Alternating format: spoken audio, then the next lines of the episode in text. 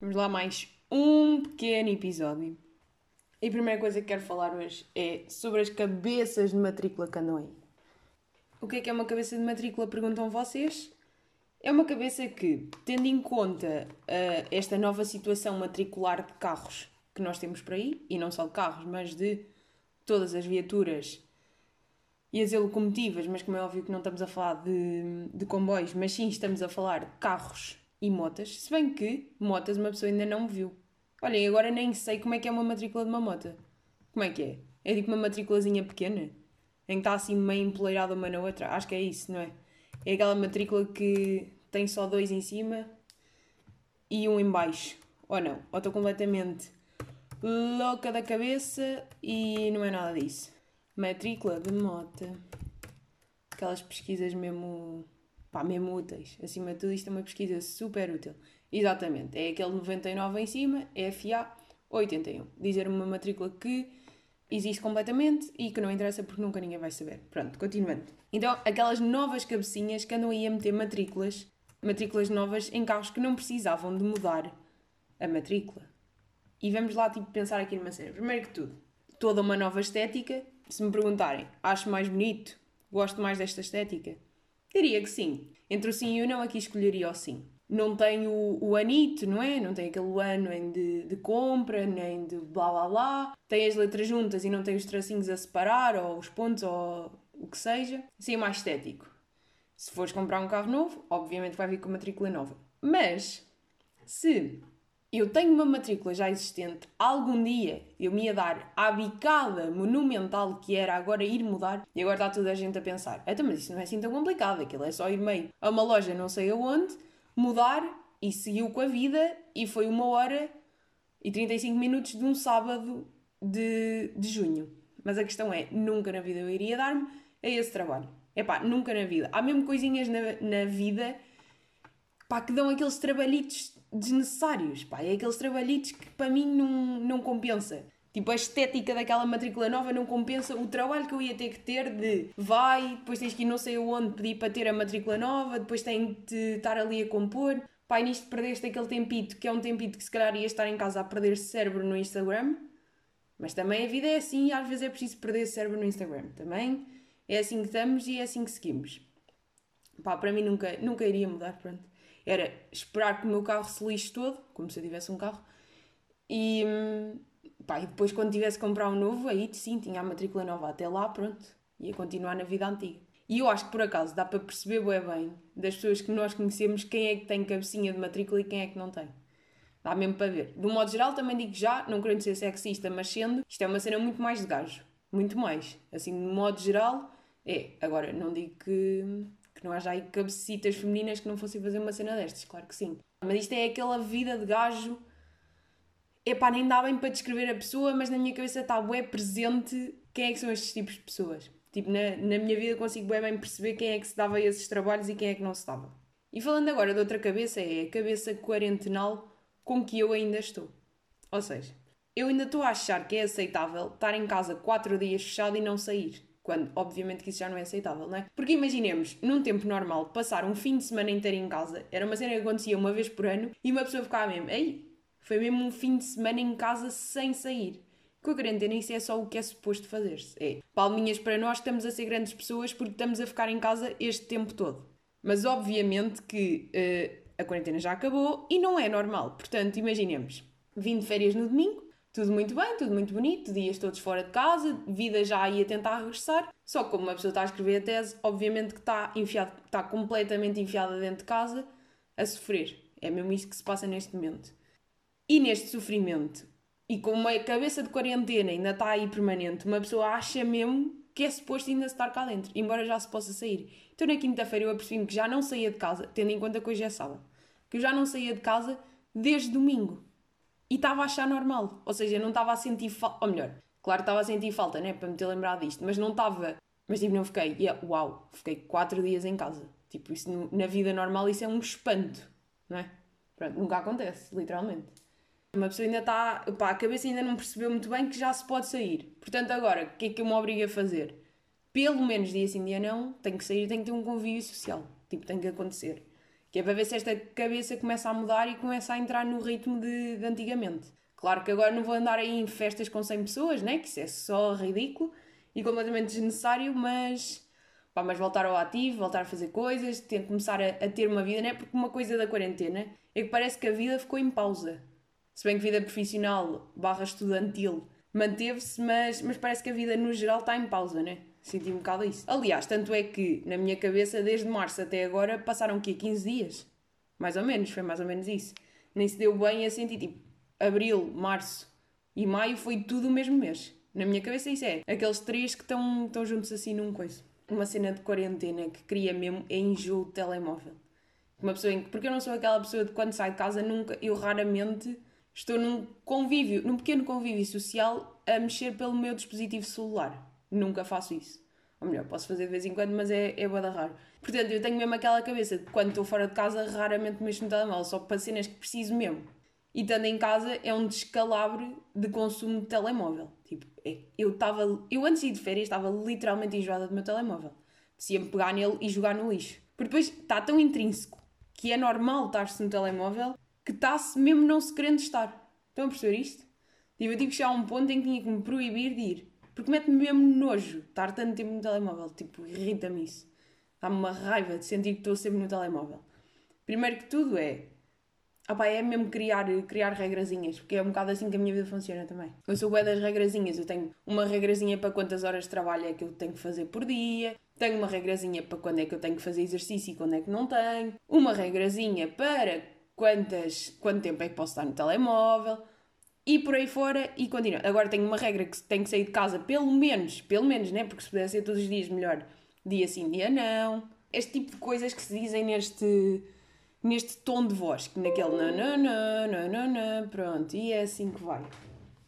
E ficando sem bateria, fico sempre sem bateria por cima. Isto por acaso de ficar sem bateria faz-me lembrar aquela coisa que eu já sei que vou ficar sem bateria e eu lembro-me de para a próxima tenho que pôr a carregar o PC antes de começar a gravar, né? para não ser burra.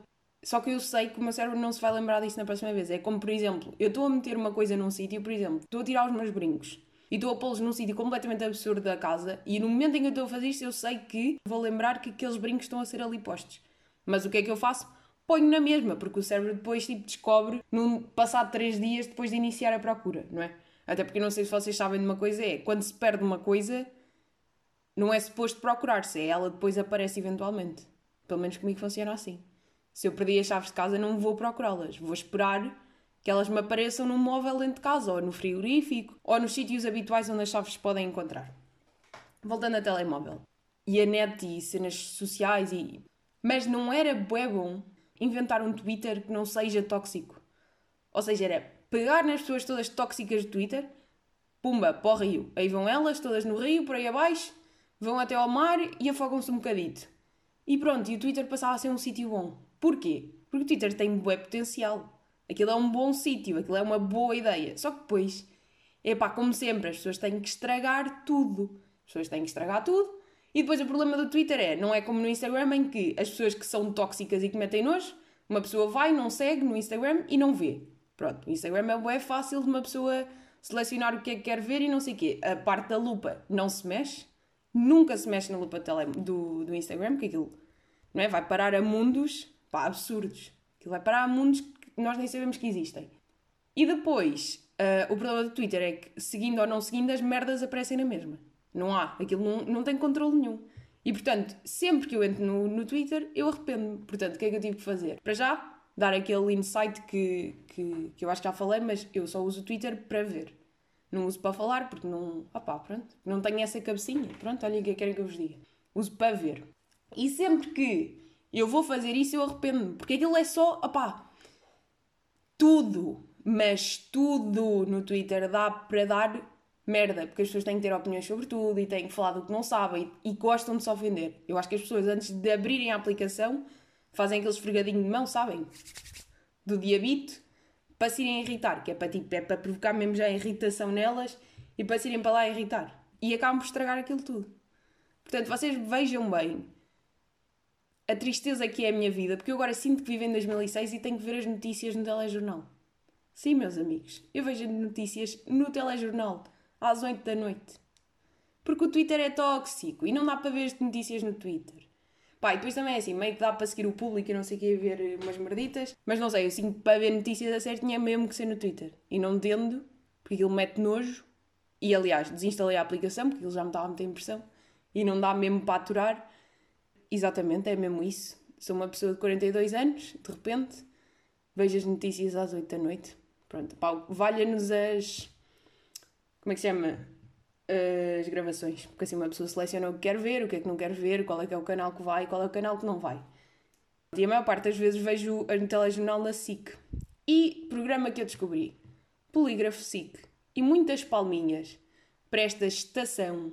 Agora dizer esta estação radiofónica, que não tem nada a ver, né? esta estação televisiva, por ter criado este programa, porque é o melhor programa da televisão portuguesa, diria eu.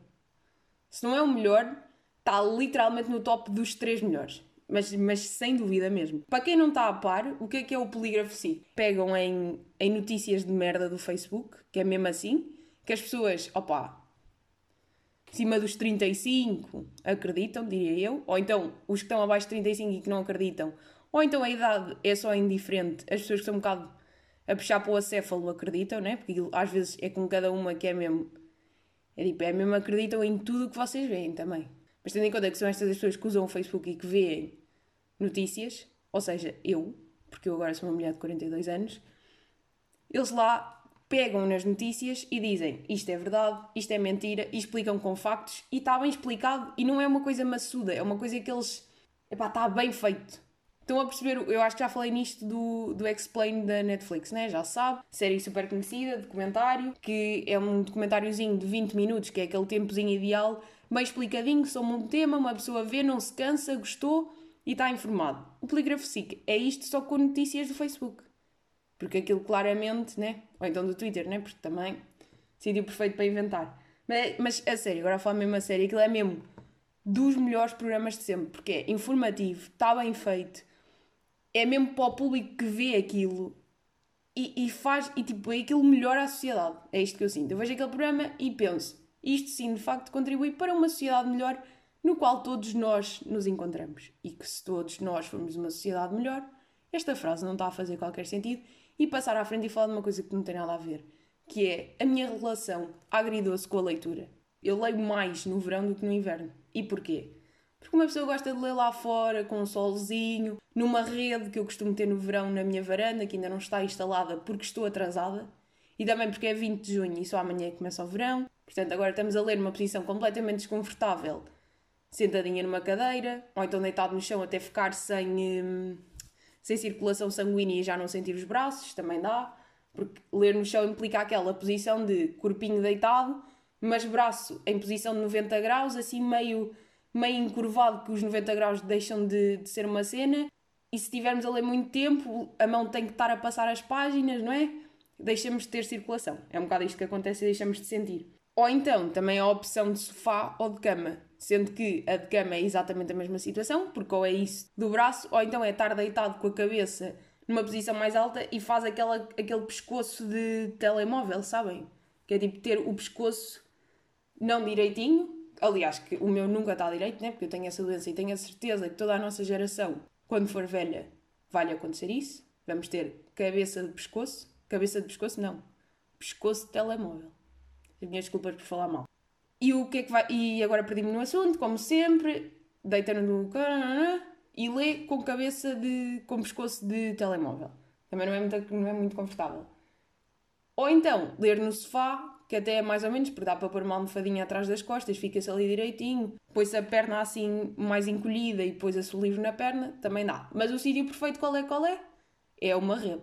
Uma rede é o melhor sítio para, para estar a ler um bom livro, para estar de lapisinho na mão a riscalhar o livro todo, que é um hábito nojento que eu tenho, mas que eu tenho que fazer porque eu gosto de dar opinião enquanto estou a ler. E sinto que a atividade de ler é muito mais de verão. Muito mais. Desde que o verão começou, já estou aí outra vez a... nas minhas leituras de final de tarde. Enquanto que no inverno, opá, uma pessoa lá para janeiro já não estava a ler nada. Tipo, é mesmo assim. É que isto é mesmo assim. Portanto, tenho um bocado essa relação agridoce. Mas pronto, agora estou completamente excitada para, para começar a ler mais cenas outra vez. E até porque agora já se pode ir para os centros comerciais outra vez, nomeadamente para a FNAC, para a Bertrand e para a Note, né, do pequeno continente fazer hum, aquela revista dos livros todos. Porque eu tenho um bocado essa cena, é, eu estou a ler um livro e estou a sentir que está a chegar ao fim. Por exemplo, agora faltam-me tipo 100 páginas. E 100 páginas de repente parece bué, mas 100 páginas em leitura em que eu tenho de decidir qual é que é o próximo livro que vou ler, tipo, não é assim tanto. Ainda por cima porque é verão e estamos com leitura extensiva e rápida. Então estou aí na escolha do próximo livro. Então o que é que eu faço? Vou para a FNAC, ver, ler, ver tudo o que é que lá há, tocar em tudo, né? Porque corona, mas uma pessoa desinfeta e já se pode. Ver na net quais é que são as sugestões. Aliás, porque vocês já sabem, é boa importante ter as nossas pessoas de consideração para saber o que é que é bom para se ver a seguir. E isto tanto funciona para música, para filmes, para livros, para séries, para tudo e mais alguma coisa. Nós temos que ter pessoas em quem nós confiamos para nos darem sugestões. E essas pessoas não são necessariamente amigos nossos, são só pessoas que nós sabemos que acertam no nosso gosto, não é? Porque não basta ser só amigo, é temos que saber que aquela pessoa nos está a aconselhar aquilo porque sabe que nós vamos gostar. Ou então pegar aí pá, naquelas pessoas da net né, que têm, têm seguidores e perceber quem é que faz sentido para nós a esses níveis de sugestão e assim. E então ando eu aí nas minhas pesquisas, só que depois eu tenho um problema que é, eu não gosto de livros de ficção. Ou pelo menos atualmente já não gosto. Sei lá, tive uma fase quando era mais nova que lia bastante ficção. Pá, hoje em dia eu já não consigo. Eu, tenho, eu prefiro mil vezes livros sobre coisas, sobre assuntos. Pronto, então estou aí na decisão do próximo livro que eu estou a ler. Agora estamos a falar sobre. Hum, estamos a ler sobre a Coreia. Vamos lá ver como é que a coisa corre. O que é que eu tenho mais para dizer hoje? Não tenho assim. Mais cenas, acho que já, já peguei nisso tudo. E acho que hoje vamos ficar por aqui e para a semana a mais.